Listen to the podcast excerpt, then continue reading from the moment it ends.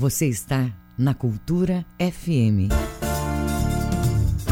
A partir de agora, você vai saber de tudo que é notícia no Pará, no Brasil e no mundo. Jornal da Manhã, na Cultura FM.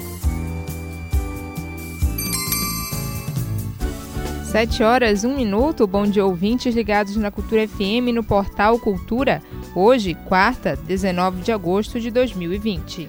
Começa agora o Jornal da Manhã com as principais notícias do Pará, do Brasil e do mundo. Apresentação Brenda Freitas e Isidoro Calixto. Participe do Jornal da Manhã pelo WhatsApp 985639937. Mande mensagem de áudio e informação do trânsito.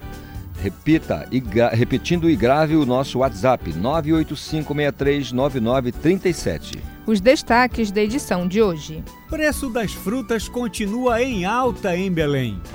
INSS apresenta projeto piloto que vai permitir a prova de vida via internet de beneficiários. Escolas particulares pedem o retorno das aulas presenciais. Mesmo com redução de casos de Covid-19, o uso da máscara continua obrigatório e essencial. Começa cadastramento para a Lei Aldir Blanc. Direção do Museu Emílio Guild faz live em alusão ao aniversário do Parque Zoobotânico. Oficina de iniciação à fotografia ganha versão virtual. E também as notícias do esporte. Paysandu e Paragominas decidem vaga hoje na final do Parazão. TV Cultura mostra o jogo ao vivo para o Brasil. E ainda nesta edição, Anvisa autoriza testes no Brasil para a quarta vacina contra a Covid-19. Pesquisa aponta que 45% dos pequenos negócios tiveram perdas na pandemia no Brasil. E Sebrae no Pará promove desfile de moda online. Essas e outras notícias agora no Jornal da Manhã. 7 horas e 3 minutos. 7 e 3. Jornal da Manhã. Informação na sua sintonia. Representantes de escolas particulares pedem retorno das aulas presenciais. As instituições afirmam que estão preparadas para atender o protocolo estabelecido pela Secretaria de Estado de Saúde em prevenção contra o coronavírus. As informações do repórter, da repórter Joana Melo. Depois de quase 150 dias sem aulas presenciais, representantes de escolas particulares se reuniram com deputados estaduais para definir uma possível data de retorno. Segundo o Comitê das Instituições Privadas de Ensino, as escolas já estão aptas para receber os alunos. A presidente do Sindicato dos Estabelecimentos Privados, Beatriz Padovani, explica que as negociações para o retorno das aulas continuam.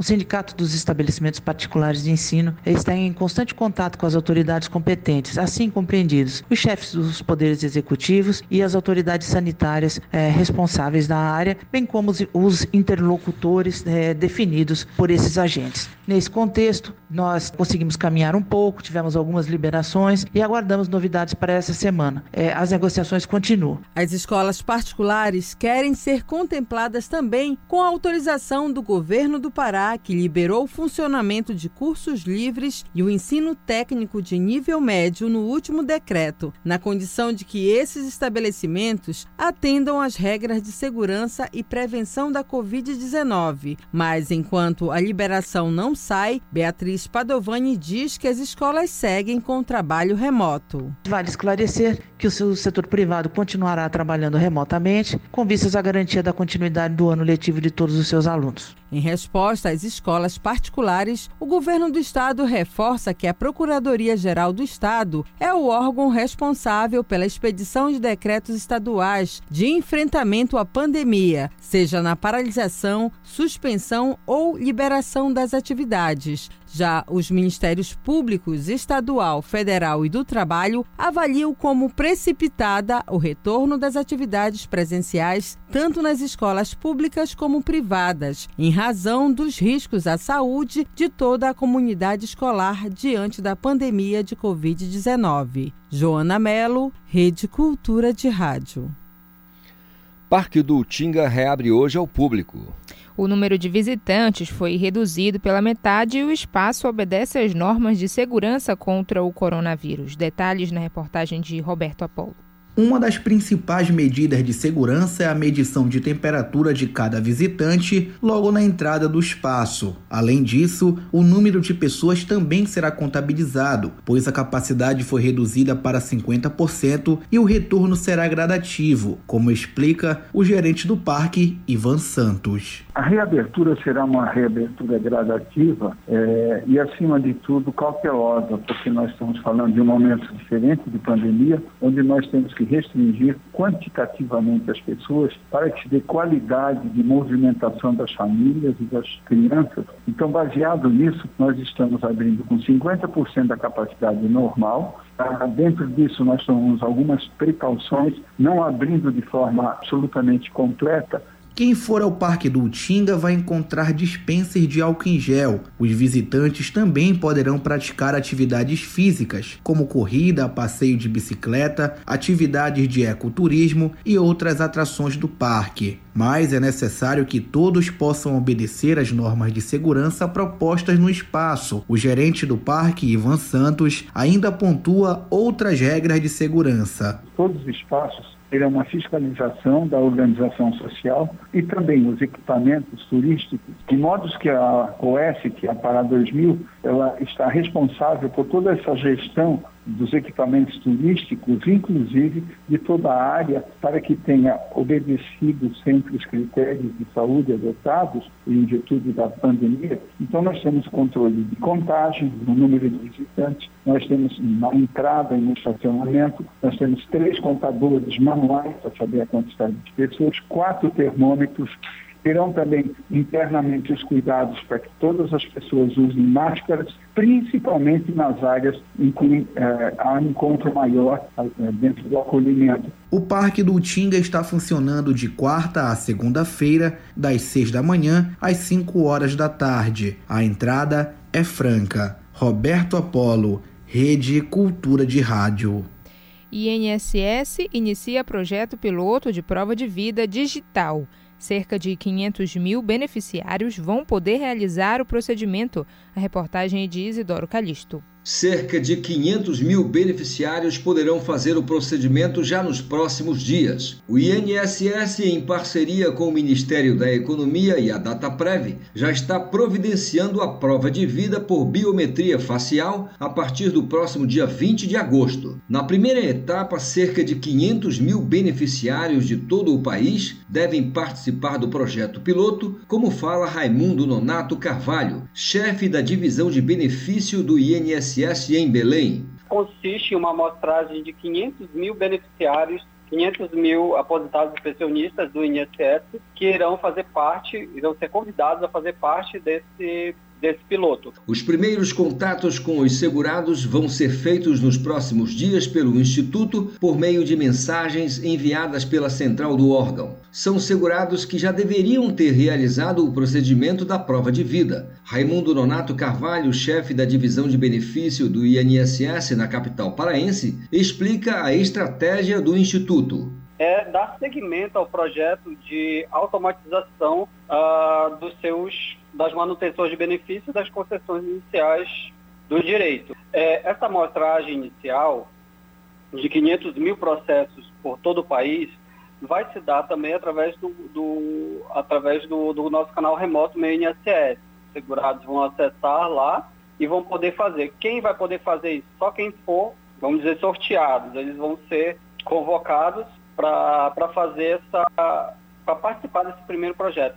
Para fazer a biometria facial, o INSS deve usar a base de dados do Departamento Nacional de Trânsito e do Tribunal Superior Eleitoral. É importante destacar que o beneficiário que participar do piloto e realizar a prova de vida por biometria terá o procedimento efetivado, ou seja, não é um teste. A fé de vida valerá e o segurado não vai precisar se deslocar até uma agência bancária para fazer o procedimento. Isidoro Calixto, Rede Cultura de Rádio.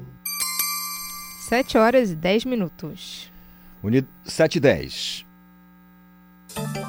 O Pará é notícia. Unidade do Centro de Perícias Científicas Renato Chaves vai ser reinaugurado em Marabá. Confira este e outros destaques do que é notícia no estado no Giro do Interior com Bruno Barbosa. A cerimônia acontece amanhã na região sudeste do Pará com a presença do governador Helder Barbalho. A nova unidade regional do Centro de Perícias Científicas Renato Chaves, em Marabá, vai contar com as salas dos Institutos Médico Legal e Criminalística, além de outros espaços totalmente reconstruídos. No extremo sul do estado, a Agência de Regulação e Controle de Serviços Públicos, a Arcom, firmou convênio com os municípios de Xinguara e Redenção para fiscalizar o abastecimento de água e o esgotamento sanitário nas cidades. A prestadora BRK Ambiental vai ser a empresa responsável pelo serviço. No Baixo Tocantins, a balança 2 da PA 150, que funciona apenas de dia, vai passar a ser 24 horas a partir de outubro, segundo a Secretaria de Estado de Transportes, CETRAN. O objetivo é conter os veículos com excesso de carga que buscam a rodovia no período noturno para cometer a infração. Essa balança fica localizada no quilômetro 122 entre as cidades de Moju e Tailândia. A balança 1 da PA 150, que fica no distrito de Morada Nova, em Marabá, também vai passar a ser 24 horas em dois meses. Bruno Barbosa, Rede Cultura de Rádio. Vamos agora às informações do oeste do Pará com Miguel Oliveira. Bom dia, Brenda Isidoro, ouvinte do Jornal da Manhã. Isolamento social em tempos de pandemia de Covid-19 vai ficando para trás ao que parece, quando não é a própria população que não respeita as medidas restritivas de circulação de pessoas. As próprias prefeituras praticam relaxamento com a volta de atividades econômicas que estavam proibidas de funcionar. Por isso, a adesão ao isolamento social no Pará está entre os mais baixos do país.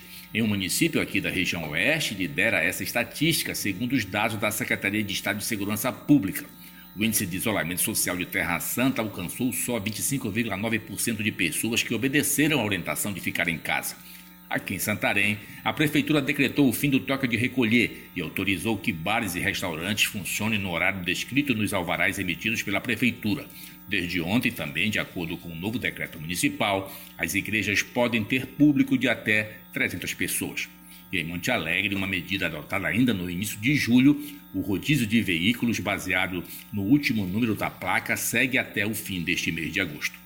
E a hipertensão é a mais apontada das doenças pré-existentes em pacientes que vieram a óbito por causa da Covid-19 em Santarém. De um total de 362 óbitos, não há informação sobre comorbidade de 164 vítimas. A hipertensão foi anotada 87 vezes em prontuários das vítimas.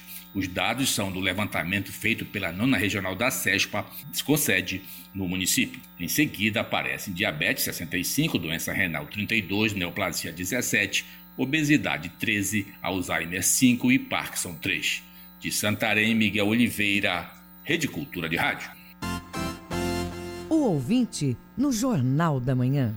Participe do Jornal da Manhã pelo WhatsApp 985639937.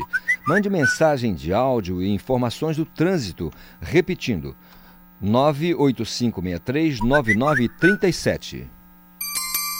7 horas 14 minutos. 7 e 14. Ouça a seguir no Jornal da Manhã.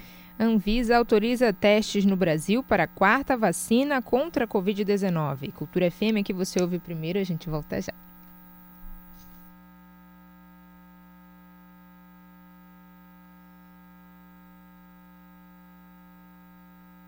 Estamos apresentando Jornal da Manhã. Segurança na zaga, confiança no meio e qualidade no ataque. A receita para um time de sucesso também é a receita para a sua casa. Na hora de comprar fios e cabos elétricos, escolha a Lubar Copertec. A marca da qualidade, confiança e segurança para você. A Lubar Copertec é daqui, é do Pará. Escolha o melhor para a sua casa. Escolha a Lubar Copertec. Participe da votação para o troféu Meio de Campo e escolha os destaques do Parazão 2020. Acesse portalcultura.com.br e vote para eleger os melhores da temporada. Troféu Meio de Campo. Apoio Governo do Pará. Por todo o Pará. Alubar. Equatorial Energia. Sebrae. Bougainville. VGA. Café Líder, Reina Farma, Examais, Aspeb e Amazon Power. Realização Cultura Rede de Comunicação. Perdi toda a mercadoria, tava no freezer, faltou luz, tudo por causa de uma rabiola. Teve fogo no filme, minha mãe passou mal, desmaiou, quase morreu. E por quê? Por causa de um papagaio. A Pepe gatou no filme, a menina foi tirar, foi muito rápido, tomou choque, morreu na hora. A gente não queria contar histórias de prejuízo e dor, mas elas existem e aumentam a cada ano. Pipa, papagaio, rabiola, seja qual for o nome, não empine perto da rede elétrica. Nenhuma brincadeira vale uma vida. Equatorial Energia. Para construir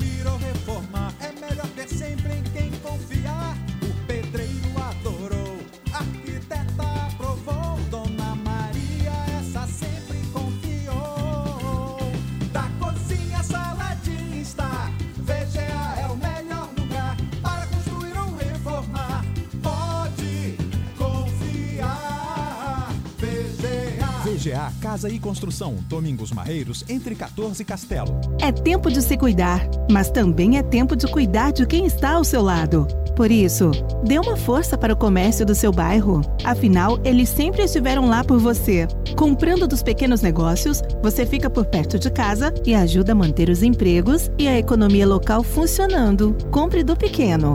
Consulte as recomendações das autoridades locais. Uma iniciativa do Sebrae. A força do empreendedor brasileiro.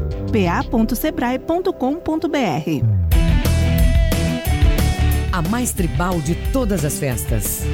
Balanço do Rock. Quarta, oito da noite.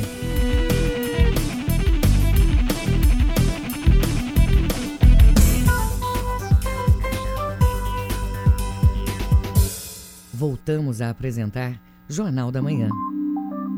Previsão do tempo. De acordo com a Secretaria de Meio Ambiente e Sustentabilidade, em Belém, quarta-feira de céu claro a poucas nuvens na manhã e noite, podendo ter momentos de céu parcialmente nublado pela tarde. Não há previsão de chuvas significativas. Em Belém, temperatura máxima de 35 e mínima de 23 graus. No Nordeste paraense, predominância de céu claro a poucas nuvens em grande parte da mesorregião. Na porção noroeste, pode haver aumento de nebulosidade com o céu parcialmente nublado, o que pode provocar chuviscos. Em Ourém, máxima de 34 e mínima de 23 graus. No sudeste paraense, condição de céu claro, variando a parcialmente nublado no decorrer de todos os períodos. Não há previsão para eventos de chuvas. Em Conceição do Araguaia, temperatura máxima de 38 e mínima de 17 graus.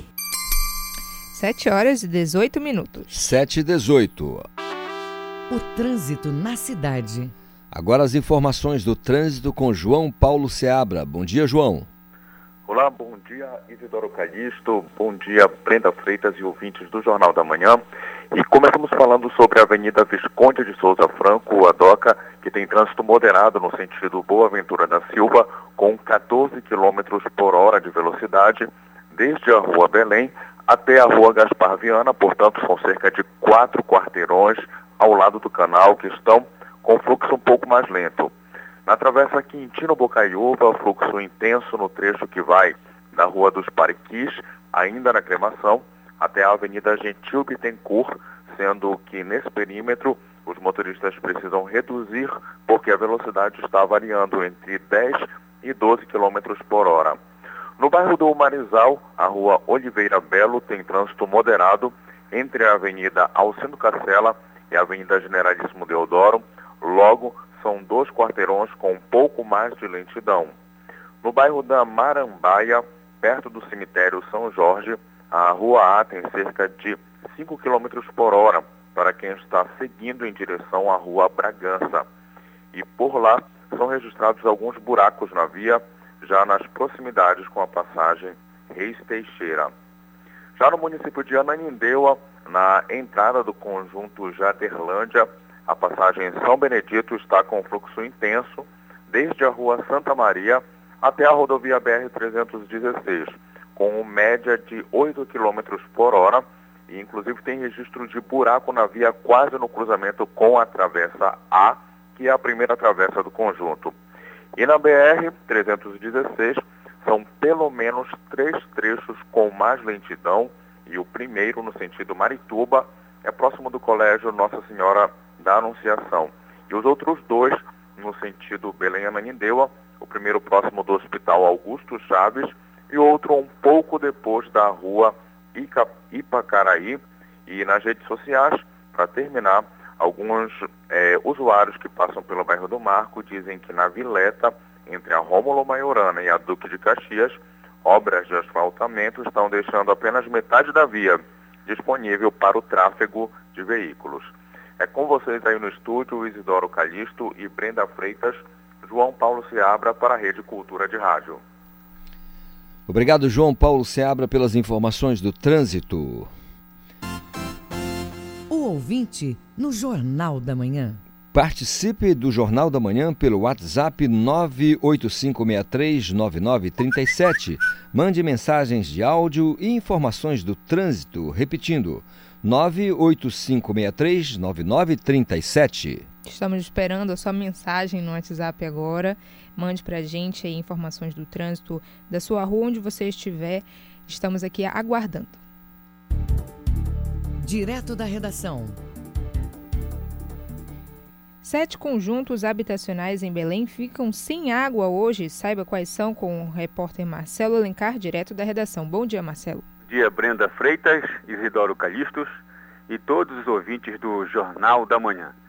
Os moradores dos conjuntos habitacionais Satélite, Maguari, Ilha Pochá, Pedro Teixeira, Orlando Lobato, Mururé e Teixeirinha, que fica nos fundos do conjunto Pedro Teixeira, que fica na frente da rodovia Mário Covas. Todos em Belém. Vão ficar sem água hoje a partir das 9 horas da manhã. De acordo com a Companhia de Saneamento do Pará Cozampa, a interrupção no fornecimento será necessária para realizar a manutenção emergencial no setor IPACEP, que atende a área. Ainda segundo a COSAMPA, a previsão é que o serviço seja concluído na, a partir das 8 horas da noite. Após o término da manutenção, o abastecimento de água será retomado gradativamente. Marcelo Alencar, diretor da redação, para o Jornal da Manhã, segue com vocês na apresentação Isidoro Calixto e Brenda Freitas. Muito obrigada, Marcelo. Um bom dia. 7 horas 23 minutos. 7 h 23 Jornal da Manhã. Você é o primeiro a saber. Continuar usando máscaras de proteção mesmo com a queda do número de casos da Covid-19 é obrigatório. A máscara atua como uma barreira às partículas virais que são eliminadas pelas pessoas infectadas ao falar, tossir ou espirrar. Ouça com João Paulo Seabra. O item continua essencial para evitar a propagação do novo coronavírus e uma possível segunda onda da doença. É preciso estar atento ao emprego correto, assim como manuseio, descarte e higienização quando elas forem reutilizáveis. O doutor Arturo Gonçalves, médico, comenta o descuido com acessório que é possível ver nesse momento da pandemia. Com a diminuição do número de casos e com a flexibilização de alguns órgãos, de algumas empresas e até mesmo de bares, de restaurantes, a gente acaba diminuindo o uso da máscara. Porém, ela é muito importante. A máscara de proteção é de uso individual. Antes ou depois de colocá-la, é necessário higienizar as mãos com água e sabão ou álcool em gel 70%. É necessário cobrir nariz, boca e queixo. O médico Arturo Gonçalves alerta que até as pessoas assintomáticas devem usar o item de proteção. Tem ainda aquelas pessoas que estão infectadas e que estão passando a doença e que estão assintomáticas. Então, o uso da máscara é extremamente importante para evitar que você se contamine e aí sim você vai se transformar num número, vai ser uma estatística. O uso de máscaras também reduz a carga viral a qual estamos expostos. O autônomo Leonardo Sarmento fala como se sente ao ver em locais públicos que muitas pessoas não estão usando a máscara. Parece que muita gente já esqueceu que a pandemia está aí. Por exemplo, eu costumo frequentar muito algumas feiras percebo que tem muitos feirantes, muitos trabalhadores lá que estão sem máscara, tranquilamente, falando, às vezes até tossindo, sabe? Eu me sinto incomodado, porque o coronavírus ainda está aí Autoridades de saúde e governos de vários países recomendam ou já tornaram obrigatório o uso de máscaras porque elas diminuem as chances de pessoas infectadas espalharem o coronavírus. A empresária Rafaela Guimarães comenta que, com a flexibilização, muitas pessoas costumam retirar as máscaras nos estabelecimentos com essa flexibilização da economia de setores econômicos, as pessoas ignoram a presença da pandemia. Shopping, restaurantes, alguns ainda estão impossibilitados das pessoas entrarem, mas quando chegam no local, as pessoas acabam tirando esse equipamento de proteção tão importante. João Paulo Seabra, Rede Cultura de Rádio. Segundo a Organização Mundial da Saúde, mais de um bilhão de jovens podem desenvolver problemas de audição pelas excessivas exposições aos sons em volume alto, principalmente por meio dos fones de ouvido. A estimativa é de que 50% da população na faixa etária entre 12 e 35 anos seja atingida. Detalhes com Isidoro Calixto. Em tempos de pandemia, ficar em casa trouxe novos significados. Além de ser um espaço de descanso, se tornou também local para trabalho, aulas remotas e até reunião de amigos por videochamadas. Todas essas situações incluem o uso do fone de ouvido, mas é preciso tomar alguns cuidados. O fonoaudiólogo Nelson Abraão fala dos tipos de fones que mais prejudicam o sistema auditivo. O ideal é que você use fones de ouvido que não sejam aqueles inseridos no meato, né? Que não sejam aqueles que você coloca dentro do canal auditivo, porque esses eles realmente são os mais prejudiciais. É, e dê preferência para aqueles que ficam em cima do, da orelha externa, aqueles que têm o arco em cima e que você, como se fosse um abafador, né?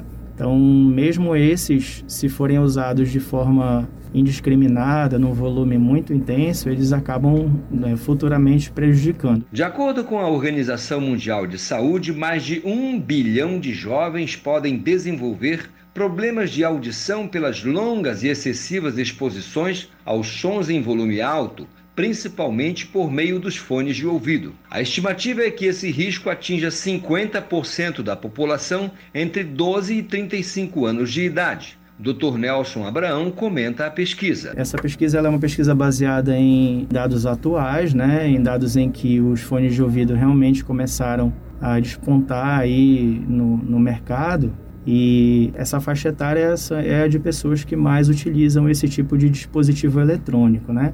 É, associado a isso, existem algumas doenças, algumas patologias, né, que precisam ser tratadas com alguns medicamentos e alguns medicamentos acabam prejudicando a audição. Eles são chamados de ototóxicos, né, e que também é, pessoas dessa idade também estão suscetíveis a esse tipo de problemas, como o caso de alguns antibióticos e outros medicamentos específicos. Então, basicamente, isso é um mal da atualidade, né? A questão do fone de ouvido, que realmente vem causando impacto na audição, principalmente dos jovens aí e adultos jovens. A dificuldade frequente para ouvir ou para compreender as palavras são os primeiros sinais de alerta. Até o dia 31 de agosto, a Clínica de Fonoaudiologia da UNAMA está com inscrições abertas para avaliação audiológica e fonoterapia. Os serviços são direcionados para toda a comunidade e podem ser feitos de forma gratuita no campus Alcino Cacela. As vagas são limitadas e é necessário agendar pelo telefone 4009 3014. Isidoro Calixto, Rede Cultura de Rádio. E o Centro Integrado de Inclusão e Reabilitação entregou a usuários a quarta prótese ocular produzida sob medida na oficina da unidade. Anteriormente, há cerca de um mês, outras três próteses foram entregues a usuários com deficiência visual do centro. Os detalhes na reportagem de João Paulo Seabra. Atualmente, o Centro Integrado de Inclusão e Reabilitação CIR está com várias próteses em fase de fabricação. Todas as fases são realizadas na oficina da unidade, desde o atendimento inicial do paciente, moldagem para tirar as medidas da prótese, fase laboratorial, instalação, acompanhamento do paciente após a prótese instalada e a substituição da prótese quando for necessário. O doutor Marcelo Carneiro, médico do CIR, comenta as atividades do laboratório veiculado ao Sistema Único de Saúde. O CIR está com um laboratório de prótese bucomaxilofacial, aonde os usuários são atendidos de forma gratuita, 100% gratuita, 100% SUS. E aí a gente consegue fazer a fabricação de próteses oculares, próteses oculopalpebrais, próteses faciais para os pacientes que têm algum defeito ali na região da face, proveniente de um tumor,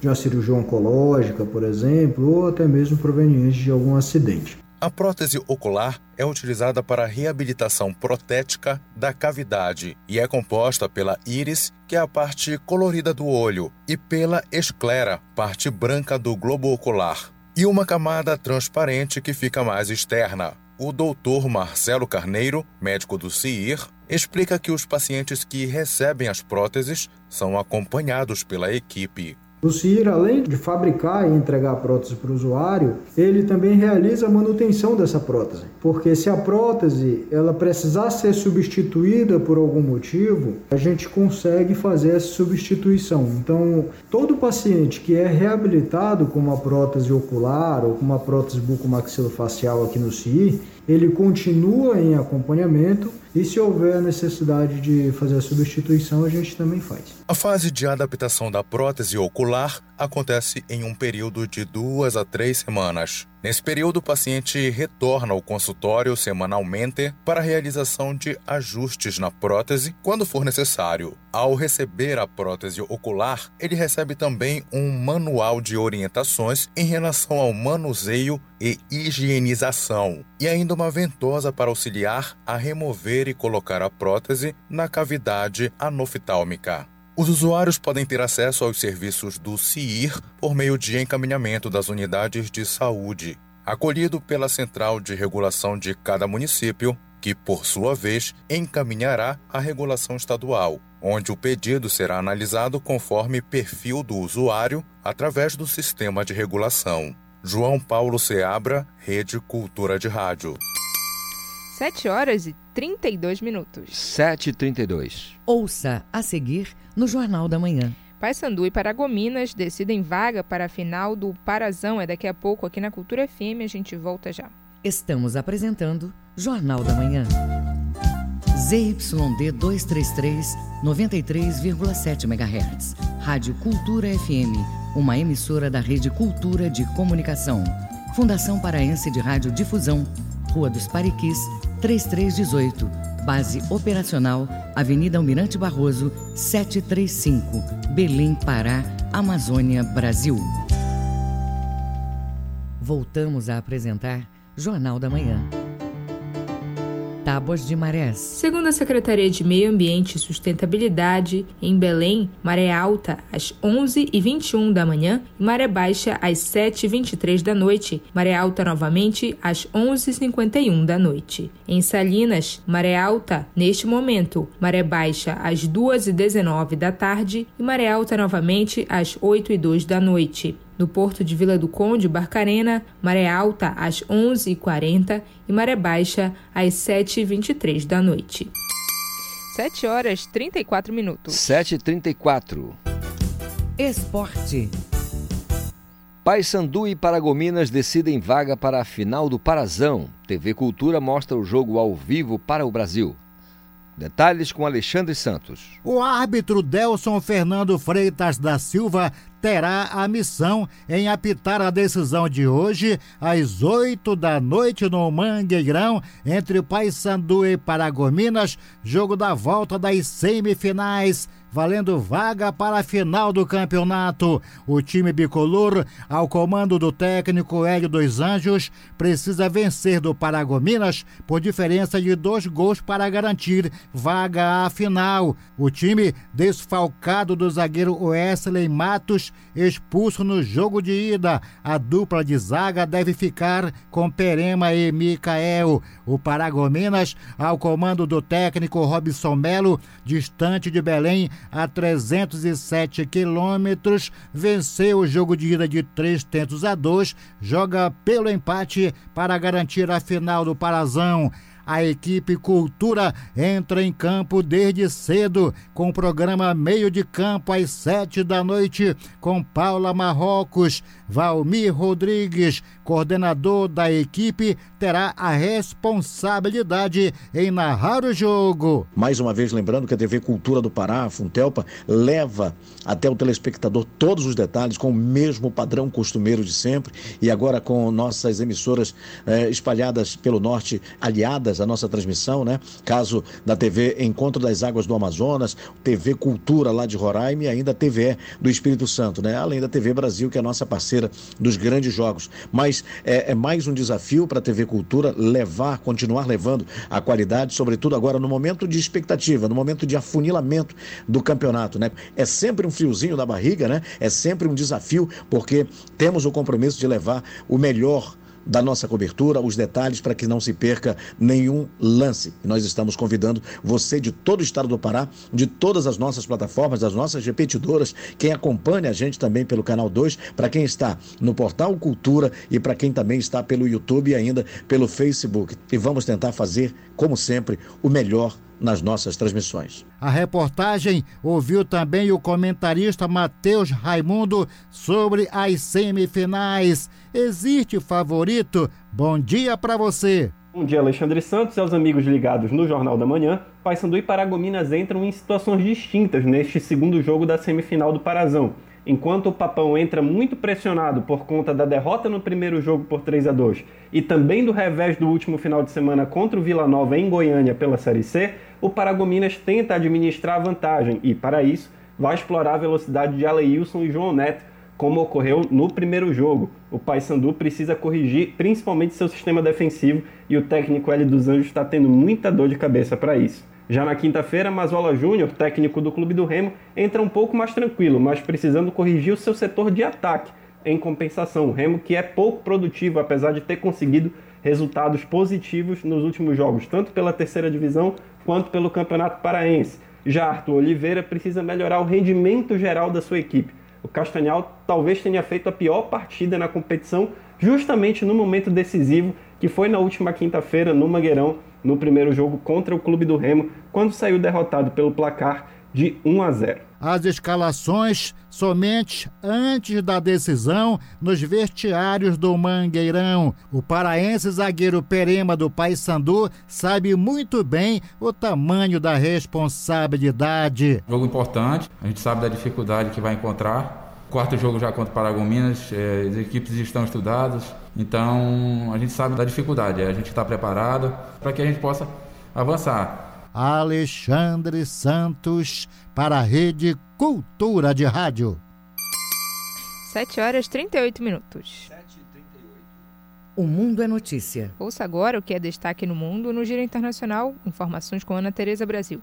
O primeiro-ministro de Israel, Benjamin Netanyahu, disse nesta terça-feira que fará o que for preciso para assinar um acordo de paz com o Sudão, em resposta a declarações do porta-voz do Ministério das Relações Exteriores daquele país, que expressou as intenções de seu governo de normalizar as relações diplomáticas bilaterais. Netanyahu afirmou em comunicado que Israel, Sudão e toda a região devem se beneficiar de um acordo de paz para construir um futuro melhor a todos os povos da área. Informações da agência F. O diretor-geral da Organização Mundial da Saúde, a OMS, Tedros Adhanom anunciou nesta terça-feira que foi enviada uma carta a todos os 194 países que integram a entidade com um convite para que se unam à plataforma criada para garantir um acesso justo à vacina contra a Covid-19. A iniciativa partiu da necessidade de evitar que volte a ocorrer o que houve no início da pandemia. Países que não tinham acesso a equipamentos de proteção para os profissionais da saúde porque outros os monopolizaram ou por causa da paralisação do transporte aéreo. Informações da agência F.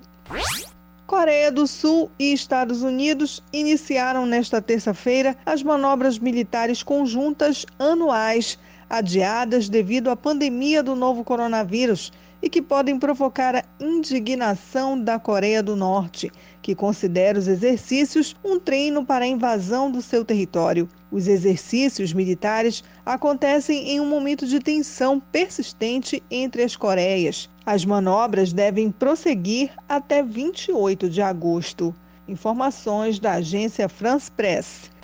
Ana Tereza Brasil para a Rede Cultura de Rádio. Fique sabendo primeiro, Jornal da Manhã, aqui na Cultura FM. A Agência Nacional de Vigilância Sanitária, Anvisa, autoriza testes no Brasil para a quarta vacina contra a Covid-19. Ouça na reportagem de Diego Cigales, da agência Rádio Web. Os testes para mais uma possível vacina contra a Covid-19 receberam autorização para serem feitos no Brasil. De acordo com o que anunciou na terça-feira a Anvisa, a Agência Nacional de Vigilância Sanitária, serão aplicadas doses do medicamento experimental e também de placebo em cerca de 6 mil voluntários residentes em sete estados. São eles Rio Grande do Sul, Paraná, São Paulo, Minas Gerais, Rio de Janeiro, Bahia e Rio Grande do Norte. A Anvisa divulgou o depoimento de Gustavo Mendes, que é gerente de medicamentos e produtos biológicos do órgão ele reforçou que há que esperar pelos resultados dos testes que têm sido feitos sobre vacinas contra a Covid-19, inclusive os realizados no Brasil. Ao todo, então, são quatro estudos que foram aprovados pela Anvisa para vacina da Covid-19 e não dá para dizer que existe uma previsão sobre qual vai sair antes. É lógico que tiveram estudos que começaram primeiro, mas isso não significa que vão concluir antes, porque isso envolve uma série de fatores. Por exemplo, a capacidade de recrutar os voluntários, a capacidade de compilar esses dados e depois apresentar para a agência. E então assim, não dá para dizer que existe uma vacina que esteja à frente da outra. Estamos todos na esperança de que em breve tenhamos a boa notícia de compartilhar a aprovação de uma vacina para uso. Este ensaio clínico é referente à fase de número 3 do estudo, a última, na qual será avaliada a eficácia e a segurança na prevenção de COVID-19 em adultos com 18 anos de idade ou mais. São cerca de 60 mil voluntários em todo o mundo que participarão dos testes desta vacina, que é produzida pela empresa Janssen Silag, agência Rádio Web. Com informações de Brasília, Diego Cigales. Os números da economia. Um estudo feito pelo Diese Pará mostrou que o preço das frutas vendidas em supermercados e feiras de Belém continua em alta. Detalhes com Marcelo Alencar. O estudo mostra que as frutas básicas que estão no cotidiano dos paraenses abacate, acerola, maracujá, banana, melão, entre outras, que boa parte não são produzidas no Pará por causa da entre-safra, custo com transporte e variação climática, tiveram aumento de preços. Na comparação com o mês de julho, em relação ao mês de junho de 2020, nos sete primeiros meses de 2020 e também nos últimos 12 meses de 2019, em períodos iguais, a pesquisa revelou que as altas nos reajustes foram fortes, como explica o técnico do Diese Pará, Everson Costa. As altas foram fortes, nós tivemos aí reajustes no mês que ultrapassaram a casa de 3%, como foi o caso do melão. Tivemos reajustes ainda maiores, superando bem fortemente a inflação do ano. A laranja pera, um exemplo, subiu cerca de 20% só nesse ano de 2020 até aqui. A melancia em torno de 7%, o maracujá quase 6%, a banana também subiu cerca de 7% e nos últimos 12 meses as altas ficam ainda maiores, em alguns casos ultrapassando até 21%. Everson Costa dá dicas importantes de como aproveitar as frutas que estão em farta oferta. Aproveitar também as promoções que são colocadas em feiras, supermercados e atentar para diferenças de preço. De acordo com o Diese, Também no período de janeiro a julho de 2020, algumas frutas apresentaram recuo nos preços, com destaque para o abacate, o quilo com queda de 40,09%, seguido do melão amarelo, o quilo com queda de 6,56%, e o limão, o quilo com redução de preço de 3,33%. Everson Costa lembra da importância da pesquisa antes de comprar os produtos. O importante é pesquisar, tentar fazer com que essas frutas básicas possam chegar às nossas mesas e aí tentar manter essa alimentação que é muito rica e saudável. Outra alternativa para economizar são as feiras de agricultura familiar. Marcelo Alencar, Rede Cultura de Rádio. Acompanhe agora os indicadores econômicos com Brenda Freitas. Atenção gravando indicadores econômicos.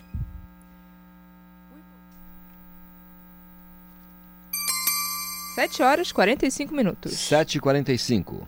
Ouça a seguir no Jornal da Manhã. Sebrae no Pará promove desfile de moda online. Cultura FM, aqui você ouve primeiro, a gente volta já.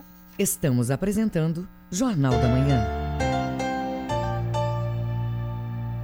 O Hospital Regional do Tapajós começou a ser construído em 2013, mas não ficou pronto no prazo prometido.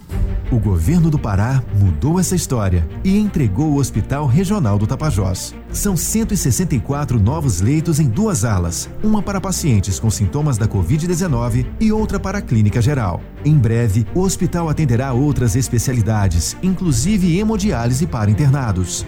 Governo do Pará melhorando a saúde por todo o Pará. Sabia que dá para reconhecer um bom café pelo tempo que o sabor permanece no paladar? O Café Líder investiu alto na revitalização completa de suas embalagens, no processo de torra, na moagem e na rigorosa seleção de grãos. Quer saber o resultado de tudo isso? Vem tomar um cafezinho no Líder agora mesmo. Tá quentinho, cheiroso e mais gostoso do que nunca. Café Líder. Mais sabor, mais prazer. Equatorial Pará apresenta Para Live ao vivo de casa. Quatro episódios com o melhor da música paraense. MPP com Pedrinho Cavalero e Maria Lídia. O Brega de Rebeca Lindsay e Vanderlei Andrade. Instrumental com Nego Nelson e Manuel Cordeiro. E o pop paraense de Lia Sofia e Felipe Cordeiro. Toda quinta-feira de agosto, às sete e meia da noite, no YouTube e Facebook da Equatorial Pará. Patrocínio Lei Semear, Fundação Cultural do Pará e Governo do Estado. Realização Cavalero Produtora. Cultura Instrumental, quinta, oito da noite, na Cultura FM.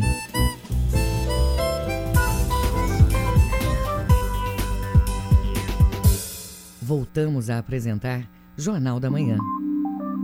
Previsão do tempo. Segundo a Secretaria de Meio Ambiente e Sustentabilidade, no sudoeste paraense, céu claro a poucas nuvens na maior parte do tempo, podendo variar para parcialmente nublado em alguns momentos na porção norte noroeste, sem previsão para chuvas. Em Aveiro, temperatura máxima de 37 e mínima de 24 graus. No Baixo Amazonas e Calha Norte, manhã de céu com nuvens esparsas. Para tarde e noite, predominância de céu claro a poucas nuvens. Não há previsão para ocorrência de chuvas. Em Óbidos, temperatura máxima de 36 e mínima de 21 graus. No Marajó, predominância de céu claro, variando a parcialmente nublado durante a tarde. Baixa probabilidade para eventos de chuvas significativas. Em Moaná, temperatura máxima de 34 e mínima de 24 graus. 7 horas e 48 minutos. 7 e 48 Jornal da Manhã. Informação na sua sintonia. Museu Emílio Guilde promove a segunda live da série O Essencial do Museu Guilde. O encontro virtual tem como tema Parque Zoobotânico Patrimônio Cultural do Brasil. Detalhes com Isidoro Calixto. A segunda live da série O Essencial do Museu Guilde será nesta quarta-feira às três da tarde. Agora quem conversa com os internautas são o historiador Nelson Sanjar, a arquiteta e urbanista Karina Maria, além do arquiteto e urbanista Fernando Mesquita, do IFAM. A programação dá continuidade às celebrações pelos 125 anos de fundação do Parque Zoobotânico do Museu Emílio Guild no último dia 15. Sui Costa, coordenadora de museologia do Emílio Guild, fala do evento. Nessa live, a gente quer discutir discutir a, a, patrimonialização desse espaço, como esse espaço foi organizado, foi pensado a partir dos olhares da ciência. Na live, o mediador será o antropólogo Ciro Lins, ex-superintendente regional do IFAM no Pará. O segundo encontro virtual vai ter como tema Parque Zoobotânico do Museu Emílio Guild, Patrimônio Cultural do Brasil, e a transmissão será feita pelo canal da instituição no YouTube, como explica a museóloga Sui Costa, coordenadora do Guild. São todas pessoas envolvidas com patrimônio, que trabalham com patrimônio cultural na cidade, para falar desse parque, para além de um local que a gente leva a nossa família, local turístico, é, acima de tudo, um patrimônio do qual a gente se orgulha muito em ter. A museóloga Sui Costa, coordenadora do Guild, fala o que o internauta deve fazer para participar da live. A transmissão, para participar da live. A transmissão ela vai ser no canal do YouTube do Museu Guild. Então é só entrar no canal do YouTube 15 horas para poder assistir, que ela vai acontecer ao vivo. Isidoro Calixto, Rede Cultura de Rádio.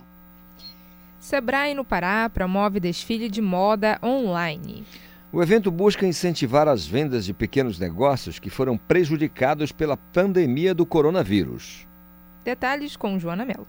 Cerca de 20 marcas de empresas paraenses vão fazer parte do desfile virtual do Liquida Fashion, evento de moda que vai ajudar a economia criativa de pequenos negócios do estado a movimentar as vendas, como explica Keila Reis, gerente de relacionamento empresarial do Sebrae Pará. A ideia é tanto ajudar os empresários, dando a eles uma oportunidade de estar numa vitrine digital, né, em que qualquer um pode ter acesso, é, dando todo o suporte para eles terem essa presença digital, é, que hoje muitos têm dificuldade né, de como é que eu vou estar na internet, como é que eu demonstro meus produtos, e também ofertar para o nosso consumidor paraense um mix de produtos muito diversificados é, em diversas categorias. Ao todo serão 60 looks produzidos por empresas de oito municípios paraenses: Belém, Igarapé-Açu, Castanhal, Santarém, Redenção, Soure, Ponta de Pedras e Abaetetuba, para a realização do desfile serão seguidas todas as normas de biossegurança. Keila Reis ressalta as vantagens para os consumidores que podem comprar de casa os produtos. Acessórios, calçados, roupas infantis né? Então, tudo isso o consumidor final pode ter acesso e com a facilidade de não precisar sair de casa, não se expor na, na pandemia, é, fazer inclusive uma pesquisa de preço aí na própria plataforma, você tem essa oportunidade de visualizar preço, tipo de produto, cor, né, tamanho. No desfile, o público vai conferir peças do styling Diogo Carneiro ao som das guitarradas de Félix Robato. O Liquida Fashion é hoje às 7 horas da noite, com transmissão pelo Instagram e Facebook do Sebrae Pará e também pelo YouTube. Sebrae no Pará. Joana Melo, Rede Cultura de Rádio.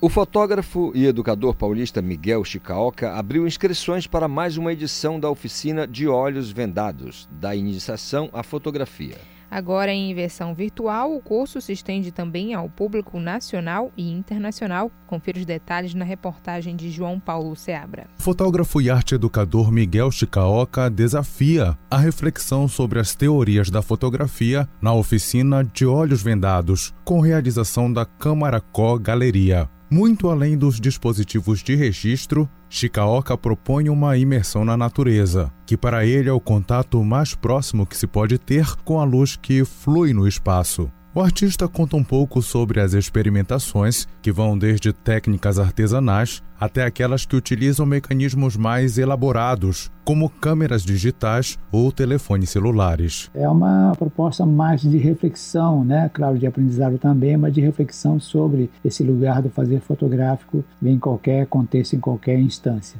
com qualquer interesse, enfim. Em contexto de pandemia, a oficina se propõe a um convite ao coletivo, em interação com o individual do isolamento social. Com encontros online, as práticas que podem ser realizadas em casa, com condução de Miguel. Na galeria, os participantes recebem instrumentos e materiais para os exercícios, que são compartilhados em plataformas digitais. O fotógrafo Miguel Chicaoca explica com mais detalhes o processo de seleção. Então, as pessoas interessadas em participar da oficina de olhos vendados, que é uma oficina de iniciação, devem passar por uma fase preliminar, que consiste basicamente numa pré-inscrição e a marcação de uma entrevista, é, que seria mais uma conversa, um momento de escuta que eu faço questão de ter para poder esclarecer, para poder explicar melhor qual é a proposta e de que maneira eu conduzo a dinâmica, né? conduzo as atividades. Fotografia com furo de agulha, câmeras obscuras, antotip, light painting são algumas técnicas utilizadas durante o processo. Nas vivências fotográficas, Chicaoka resgata um pensamento natural e político, em que a forma de educar se transpõe aos métodos convencionais.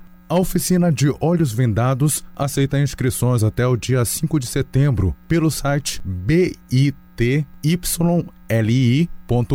barra QRZPT. A convocatória dos 12 aprovados será feita até o dia 10 de setembro e a oficina será realizada entre os dias 15 de setembro a 15 de novembro. João Paulo Seabra, Rede Cultura de Rádio.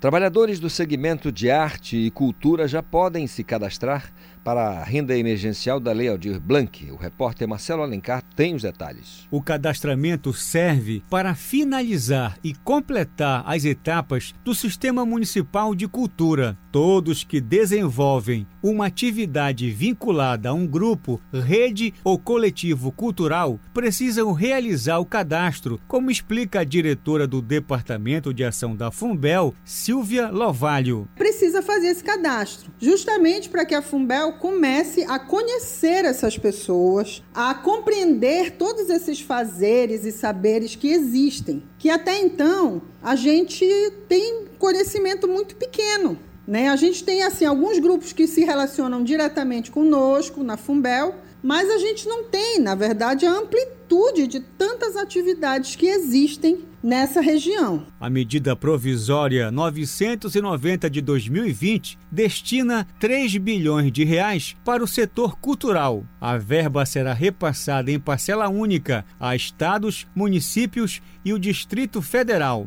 O valor foi regulamentado pela Lei Aldir Blanc. Na capital paraense, a classe artística receberá um recurso de aproximadamente 10 milhões de reais. O cadastramento pode ser feito até o dia 30 de agosto no site fumbel.belém.pa.gov.br. Silvia Lovalho dá mais detalhes sobre a importância de fazer o registro. E o cadastramento ele vem justamente para suprir essa deficiência que até então existia. Associado a isso, a gente tem a necessidade do cadastramento para o recebimento da renda emergencial e também para o recebimento dos valores relacionados com o subsídio para manutenção de espaços culturais que foram é, interrompidos em razão da pandemia. As ações visam dar credibilidade e integrar o sistema de informações de indicadores culturais de Belém com várias entidades do setor. O credenciamento também pode ser feito no site siccultura.pr.gov.br barra auxílio barra renda.php ou pelo e-mail deac2018fumbel arroba gmail.com Marcelo Alencar, Rede Cultura de Rádio. 758. Termina aqui o Jornal da Manhã desta quarta-feira, 19 de agosto de 2020. Apresentação: Brenda Freitas. E Isidoro Calixto. Se você perdeu essa ou outras edições do Jornal da Manhã, acesse a conta do Jornalismo Cultura no castbox.fm. Outras notícias você confere a qualquer momento na nossa programação. Vem aí o Conexão Cultura com a apresentação de Adil Bahia. Uma excelente quarta para você e até amanhã. O Jornal da Manhã é uma realização da Central Cultura de Jornalismo.